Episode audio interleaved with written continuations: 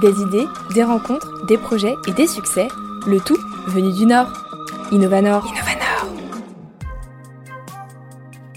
Le cottage ésotérique, voici comment Virginie a baptisé son original concept store. Celui-ci propose à chacun de découvrir ou redécouvrir l'univers des pratiques spirituelles et ésotériques, le tout dans un espace chaleureux entre librairie, boutique, coworking, échange et partage. C'est dans ce lieu atypique que Virginie m'a accueilli pour nous parler d'ésotérisme bien sûr, mais aussi de son expérience entrepreneuriale. Bonjour Virginie, comment tu vas? Bonjour, mais ça va très bien, merci beaucoup. Bah, merci à toi de me recevoir aujourd'hui dans ta boutique, le cottage ésotérique. Donc on va très vite expliquer euh, à nos auditeurs l'histoire de ce lieu. Mais avant, est-ce que toi, tu peux te présenter un petit peu bah, à nos auditeurs justement? Alors moi c'est Virginie, j'ai 28 plus 10 ans et euh, j'ai ouvert le cottage et shop ésotérique le 14 avril dernier. Et à la base en fait je suis euh, issue du service client avec une petite incursion dans le monde de l'organisation du mariage et un diplôme de conseiller funéraire. oui, d'accord. je reste un peu bouche bée. voilà. Alors, explique-nous ce cheminement, comment t'en es arrivée ici? alors moi je vivais ma vie de, de, téléconseillère en fait euh, jusqu'à mes 30 ans, jusqu'au moment où ma maman est décédée. Euh, et puis, ben, à ce moment-là, ben, euh, enfin voilà, c'est subi en fait, c'est un infarctus, donc bah, forcément, t'as le monde qui s'écroule en fait, enfin voilà, qui s'écroule sous tes pieds. Et ben moi, j'ai repensé ma vie et j'ai créé à côté de mon activité principale en fait une activité d'organisatrice de, mariage, voilà, qui a duré 4 ans. Euh, parce que j'avais besoin d'une bouée de sauvetage en fait. Après ça, donc du coup, euh, j'ai quitté mon travail, j'ai fermé aussi euh, mon agence d'organisation de mariage en 2017 pour reprendre une vie de téléconseillère normale. Et puis, ben, entre deux, en fait, moi j'ai des des capacités entre guillemets qui ont explosé en fait au décès de ma maman. On dit toujours que des chocs émotionnels en fait ça provoque euh, euh, bah, certaines capacités dans le monde du spirituel. Moi j'ai commencé à voir, à entendre. Euh, je suis allée voir une psy tout de suite parce que je pensais à perdre pied dans mon deuil. puis la psy m'a rassurée sur le fait qu'en fait non, je n'étais pas folle. Donc je me suis beaucoup interrogée en fait sur ce qui m'arrivait j'ai fait des lectures, je suis allée voir une médium également qui m'a confirmé que moi-même j'étais médium. Donc un médium c'est le lien entre l'invisible et le visible, c'est la personne qui peut faire euh, des contacts défunts en fait, en gros. Euh, canaliser les messages des défunts. Donc du coup, bah, quand on me dit ça, en fait, euh, bah, tu te dis, wow. tu te dis, mais mon Dieu, qu'est-ce qui m'arrive euh, Voilà, donc bah, voilà, j'ai un peu lu, etc. J'ai ouvert mon activité de médium en 2018, en même temps qu'un blog sur l'éveil spirituel. À l'époque, ça s'appelait The Wisdom of a Unicorn. Rien à voir avec la médiumnité. Voilà, pour expliquer en fait aux gens bah, ce qui se passait, en fait, comment ça se passait l'éveil, que je n'étais pas folle et que tout était normal en fait. Euh, et puis euh, et puis voilà, donc j'ai continué à côté mon chemin de, téléconseillère, de conseiller client. J'étais cadre dans une start-up à Paris aussi. Et puis euh, au moment de la pandémie, mon contrat s'est arrêté à Paris et j'ai vu ça comme une opportunité de passer un diplôme de conseiller funéraire. pas par amusement, mais simplement parce que quand tu es médium, en fait, tu as accès à l'après, mais t'as pas l'accès au pendant. Et du coup, moi, je voulais comprendre aussi ce qui se passait, en fait, enfin, le cheminement du corps, en fait, en lui-même et euh, en apprendre beaucoup plus sur le deuil. Et puis euh, j'ai passé mon diplôme bah, l'année dernière, euh, j'ai fini major de promo, à mon grand étonnement aussi, j'étais tellement passionnée que je connaissais les choses sur le bout des doigts, et puis au moment de, me demander en fait s'il fallait que je trouve un patron, parce que j'étais plus du tout non plus dans ce mood patron, enfin contrat, contrat de travail et tout, ou ouvrir ma boutique, ben j'ai décidé d'ouvrir, enfin de créer en fait une boutique dans laquelle en fait les personnes qui s'éveillent comme moi je me suis éveillée, en fait, peuvent euh, trouver des réponses, euh, avoir un espace de travail avec des livres mis à, disposition, trouver, enfin oui, des réponses à leurs questions, un espace convivial, euh, et puis surtout un rayon sur le deuil. Alors effectivement, j'invente rien du tout, ça existe déjà, il, y a des, il existe des espaces de coworking, il existe des bibliothèques, il existe à des lieux, enfin des boutiques ésotériques déjà à Lille aussi, mais, et il existe aussi des boutiques qui font des événements aussi, mais aucune boutique fait tout en même temps. Et du coup, le but, c'était de tout faire en même temps et de créer vraiment un, cocon pour les personnes qui s'éveillaient, enfin qui s'éveillent comme moi je me suis éveillée. Comment tu définirais euh, l'ésotérisme au fait? Alors l'ésotérisme à la base c'est une pratique réservée à des initiés. C'est une pratique secrète réservée à des initiés. Ça c'est la version étymologique du terme. Donc en gros, euh, si on se base sur ma, sur ma définition, bah, le scoutisme c'est de l'ésotérisme en Mm. fait. Mais euh, la religion, c'est de l'ésotérisme aussi. Ça reste une pratique secrète réservée à des initiés. Mais, mais la société a fait que le mot ésotérisme, en fait, c'est emprunt en fait de tout ce qui était magie noire, occultisme, puisque ça aussi, euh, c'est, ce sont des pratiques secrètes. Mais du coup, les, la société, les gens n'ont retenu, retenu de l'ésotérisme en fait que ce côté-là en fait, que le côté magie, sorcellerie, euh, magie blanche, magie noire, occultisme, médiumnité, etc. Enfin, voilà. Mm. Donc voilà ce que c'est l'ésotérisme. Mais pour moi, à proprement parler dans cette boutique, en fait, ben, l'ésotérisme, en fait, c'est euh, tout ce qui est euh, axé au spirituel. Alors, on a parlé du pourquoi de cette boutique, de Ouais. l'esprit qui y régnait, mais concrètement, déjà, est-ce que tu peux nous présenter un peu ta boutique? Qu'est-ce qu'il y a dedans? Il y a aussi un espace de coworking, il y a des projets d'événements, tout ça. Enfin, Oui. qu'est-ce qu'on peut faire ici? Alors, bah, plein de choses en fait. Euh, alors déjà, bah, nous là, ici, on est assise euh, dans le, bah, dans l'espace de travail en fait. Donc c'est un espace de coworking qui est payable à l'heure, demi-journée, journée. Euh, donc tout le monde peut venir. Euh, si toi par exemple tu veux télétravailler, travailler sur un projet, j'ai des étudiants qui viennent pour travailler sur leur master. Euh, voilà, mais tu peux aussi venir profiter une heure ou une demi-journée pour lire les livres qui sont mis à disposition gratuitement. Bah, gratuitement en plus de l'espace de Mm. travail, on est d'accord. Mais ils sont mis à disposition. C'est mes propres livres en fait, et des livres qu'on m'a donnés Également et qu'on me donne encore en fait. Donc là, on a cette partie euh, espace de travail, ensuite, euh, enfin dans laquelle on fait euh, les conférences et les ateliers. Ensuite, on a euh, la partie boutique avec tout ce qui est pierre, pendule, encens, cartes tarot, oracle, runes aussi, bougies également. Et on a la partie librairie, puisque je suis un commerce de livres. Voilà, voilà pourquoi j'ai pu ouvrir aussi. Euh, voilà, donc euh, un commerce de détail de livres. Donc et on a la partie librairie dans laquelle on va retrouver des ouvrages sur la, cul- la culture païenne, euh, tout ce qui est magie, le petit peuple, donc tout ce qui est fées, elfes, etc. Le développement des capacités, des livres sur le paranormal et un rayon sur le deuil. Il y a aussi les ateliers? Oui, oui, oui, des ateliers et des conférences également euh, qui ont lieu ben, euh, de façon thématique en fait, puisque là on a lancé l'été au cottage qui va se terminer. Et euh, enfin qui se termine et euh, on lance donc euh, l'automne au cottage là. En janvier on lancera l'hiver au cottage et le printemps au cottage. Donc en fait ce sont des séries de discussions et d'ateliers thématiques. Donc par exemple on a le développement de l'intuition, là on va avoir la médiumnité, utiliser la Ouija, donc ça c'est avec moi, mais on a également des intervenants qui viennent sur par exemple euh, utiliser le pendule, l'astrologie, le reiki, voilà. Donc c'est voilà, ce sont des ateliers thématiques euh, autour de la spiritualité et qui permettent en fait bah, de poser des questions euh, et aussi de se rassembler. Et ce dont je suis le plus fière, c'est d'organiser des cafés ésotériques. Donc c'est tous les premiers mardis du mois. Donc c'est limité à 8 personnes en boutique. Et ça permet bah, ça permet simplement aux gens qui s'éveillent, qui se posent des questions, qui pratiquent ou qui veulent pratiquer et qui n'ont pas encore passé euh, ce cap en fait, euh, de, euh, bah, de se rencontrer, de discuter et d'échanger. C'est un peu un after work en fait, euh, mais euh, tous ensemble. Mm. Ça crée aussi une communauté, ça crée des liens et les gens sont contents de se sentir moins seuls. Alors avant d'en arriver là, il y a eu un long cheminement vers.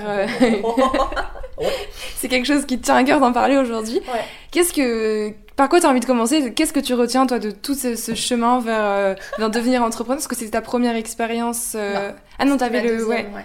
Et alors en quoi celle-ci était différente? Mm. Beaucoup de choses. Ouais. L'entrepreneuriat est un chemin de croix. Euh, faut savoir que ma première entreprise, en fait, c'était euh, c'était une auto-entreprise. Donc tout était fluide, en fait. Mm. Euh, là, euh, le côté SARL avec un, bah, une boutique, en fait, ça a changé le game, mais totalement, parce que du coup, j'ai dû aller chercher des financements. Euh, j'ai dû pitcher, euh, j'ai dû présenter mon projet. Mais sauf que mon projet, il a le nom ésotérique dedans. Et euh, malheureusement, et heureusement aussi, euh, tout ce qui a trait à l'ésotérisme, en fait, enfin pour certaines activités, pas les boutiques, mais certaines activités, il y a un risque en fait, euh, un risque sectaire. Et donc il y a un site internet euh, du gouvernement qui s'appelle Mivilude, qui recense en fait toutes les activités qui potentiellement peuvent avoir des dérives sectaires. Et il y a des activités ésotériques dedans. Mais il n'y a pas ma boutique ésotérique. Mais dès lors que l'on s'appelle ésotérique, on Mm. déclenche un risque. Ça, je l'ai appris par ma banque. Du coup, voilà. Et euh, bah forcément, on se retrouve face à des administrations. De toute façon, enfin, là je parle pour l'ésotérisme, mais de toute façon, dès lors qu'on a un projet atypique, de toute façon, j'ai l'impression qu'on n'est plus au 21e siècle euh, et qu'on est au 15e siècle. Mm. Euh, et en plus, on est une femme, oh mon dieu. Enfin bref, donc moi en fait ce qui m'a posé problème, c'est pas d'ouvrir en pleine pandémie, parce que j'ai eu mes, mes, mes, financements, je les ai eus, donc c'est moi ce qui m'a posé problème, c'est le mot ésotérique. Mm parce qu'il y a une méconnaissance en fait du mot, parce que euh, ça fait peur, parce que certaines personnes étaient persuadées, dans les administrations, que j'allais faire de la voyance dans le fond de mon... Mm. dans le fond de ma boutique, et que du coup, les activités de voyance en soi, euh, ben, c'est un risque pour les banques, c'est acté, c'est un risque en fait, mais euh, t'as beau leur dire non, t'as beau leur prouver par A plus B qu'il n'y en aura pas, ben on te dit non en fait. Et c'est ça en fait qui m'a posé le plus problème. Bon, après, euh, j'ai eu plein d'autres choses en fait, mais le problème principal a été le mot ésotérique. Passer le mot ésotérique, voilà, parce que ça, ça a été un cheminement. Passer le mot ésotérique et quand tu penses que tout va bien, en fait, eh ben non, paf le chien, parce que ben, tu galères à avoir euh, l'argent. Euh, qui t'est dû, du coup, parce que l'administration française fait que, et l'incompétence potentielle de certaines personnes, font que ben, l'argent met du temps à arriver, et toi, tu es dans ton local, et j'ai dû avancer mes fonds propres, aussi pour pouvoir payer les premiers mois de loyer, puisque l'argent n'arrivait pas. Argent j'ai eu l'accord en octobre, moi je suis rentrée en janvier quand même. Hein. J'ai eu une première partie de l'argent en février, la deuxième partie de l'argent en mars. Euh, donc il y a eu ça, et puis après j'ai ma banque qui m'a appelé. J'ai la banque qui m'appelle et qui me dit au bout d'un mois, qui me dit, donc j'avais pas encore d'argent sur le compte, etc., qui me dit Bonjour madame, on ne veut plus travailler avec vous. Quand j'ai demandé pourquoi, la conseillère au téléphone m'a répondu On leur a bien dit pourtant que vous n'étiez pas Madame Irma. Mhm. j'ai eu une conversation, mais de l'espace avec cette conseillère. en fait, non, la banque ne voulait plus de moi. Parce que, en fait, je représentais un risque pour eux, un risque ésotérique, du mhm. coup, pour eux. Et ils n'ont pas cherché, en fait, à comprendre. Euh, bah, mon projet en fait, parce que moi je suis arrivée avec un dossier, etc. etc. J'avais bien expliqué que c'était une boutique, que je vendais exactement ce que vend le Furet au sixième étage, que je vends ce que vend Cultura, voilà. Et ben non. Bah du coup après donc j'ai dû aller rechercher une banque hein, avant que tout mon argent arrive. Donc je suis passée d'abord par une euh, autre banque et là le, monsieur m'a dit euh, me dit bah non en fait ça passera pas ésotérique ça passe pas auprès de ma direction et là je, je savais que c'était la banque du Furet je lui ai dit donc ok donc en fait vous encaissez tout sauf le sixième étage il a pas apprécié. bah, à un bout d'un moment, faut être logique aussi, en fait. Enfin bref, bon après je comprends. Donc là, banque, c'est bon, c'est trouvé. Une fois la banque trouvée, eh ben, il y a le local. Quand je vous dis que c'est un chemin de croix, jamais rien ne s'arrête en fait. Euh, il y a le local parce que ben, l'agent immobilier en fait ne te dit pas tout. L'agent immobilier veut simplement que tu signes en fait. Et c'est ça le truc, c'est que ce mec ne veut que tu que ça, que ta signature en fait sur un contrat et euh, il n'en a rien à faire de la dimension humaine, des fonds, etc. Il t'explique euh, les trois quarts du, du local en fait, en gros il veut juste que tu signes et puis basta. Ouais, bah moi en fait j'ai refait, euh, j'ai eu 5000 euros de, travaux supplémentaires qui n'étaient pas prévus dans le budget. Mm. On a dû placer du placo sur tous les murs parce que les murs étaient humides. Le crépi était totalement euh, humide et périmé. J'ai dû placer un plafond coupe-feu que mon propriétaire n'a pas voulu placer. Euh, on s'est rendu compte qu'il y a trois pièces en fait ici. On s'est rendu compte que l'électricité de la troisième pièce était rattachée aux voisins depuis plus de 10 ans. Bon, du coup, maintenant chacun paye ses factures. Euh, beaucoup d'imprévus, quoi. Ouais, voilà. Ouais, c'est beaucoup d'imprévus, c'est beaucoup de chemin de croix. Et en fait, le truc, c'est que c'est ce que je te disais là avant qu'on commence, c'est que euh, il faut voir toujours. Là, si j'ai un conseil à donner en fait à toi qui veux ouvrir ta boutique, en fait. prochaine question. voilà. Ah bah, tu vois. Donc si j'ai euh, un conseil à donner à toi en fait qui veut ouvrir ta boutique, c'est vois toujours le verre à moitié plein. Quand on a la tête dans le guidon, c'est facile en fait de voir le verre à moitié vide parce que tu es dans ton projet, parce que tout est en train de s'écrouler, parce que t'as pas tes fonds, parce que tu vas jamais t'en sortir, etc. etc. Euh, bah non, il faut voir le verre à moitié plein, voir le contraire et voir tout ce que ces galères t'apportent en fait. Il y a un autre conseil aussi dont tu me parlais euh, en off avant, c'est de prendre soin de soi aussi quand même. Mm. C'est quelque chose que toi t'as un peu négligé et que tu penses important. Ouais, et je suis pas la seule à le négliger. Je pense que tous les entrepreneurs en fait qui euh, sont à fond de leur projet en fait ont du mal à prendre soin d'eux ou ne pensent pas à eux en fait et euh, moi je l'ai payé parce que à la dernière cliente à l'ouverture en fait j'ai fermé la porte à clé je suis allée à mon comptoir et j'ai fait un malaise en fait et à partir de ce moment là je me suis dit toute seule À partir de maintenant, tu vas aller te coucher à 22h30 et tu ne travailleras plus le soir. Parce qu'on a tendance à se négliger, et là j'ai mis 3 mois pour aller chez le coiffeur, ça peut paraître futile, mais j'ai pas pris soin de moi pendant 3 mois. Et ça, c'est pas bien en fait. Et euh, parce que ta boîte, elle tourne, mais ta boîte, elle tourne avec toi. Le cottage, c'est moi, et du coup, si moi je ne prends pas soin de moi, ben ça se voit en fait.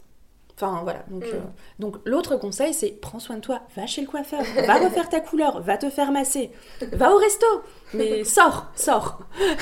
Et puis aussi se dire que finalement, euh, malgré toutes ces galères, ça, finit par marcher, parce que là aujourd'hui euh, ta boutique c'est ça cartonne. Ouais, c'est ça. Alors en fait, ouais, parce que c'est ça, c'est faut voir le verre à moitié plein et prendre toutes les petites victoires. Là, je me dis bah voilà, ce malaise en fait, je me suis donné à fond, mais ça fait bah ça va faire quatre avril, mai, juin, juillet. Oui, bah que 4 mois. Ça fait que 4 mois que j'ai ouvert, enfin, ça fera 4 mois le 14 mm. août et 5 mois le 14 septembre. Euh, eh bien, euh, j'ai ressenti un an. Vraiment. J'ai l'impression que ça fait un an. J'ai l'impression que ça fait un an que j'ai ouvert. Pas en termes de fatigue, mais en termes de, de reconnaissance, en fait. C'est les gens les gens, ça c'est des gens, ils viennent ici, ça fait, il y a des nénettes trois fois, t'as l'impression que ça fait un an qu'elles viennent en fait. Euh, et, c'est génial. Ça cartonne, je sais pas. J'ai pas de recul en fait. Je, je, sais pas. Tout ce que je sais, c'est que les gens viennent, c'est que je fais le, chiffre d'affaires qui est prévu sur mon prévisionnel et ça, ça me va parfaitement. J'ai. Euh, j'ai de belles surprises sur les réseaux sociaux parce que bah, j'ai pris un stagiaire en or, euh, Romain, et euh, qu'il faut en parler quand même, parce que sans lui, de toute façon, la com, elle serait pas comme ça, en fait. Euh, et du coup, ben, c'est juste une question de communication, et ouais, ça cartonne, j'en sais rien.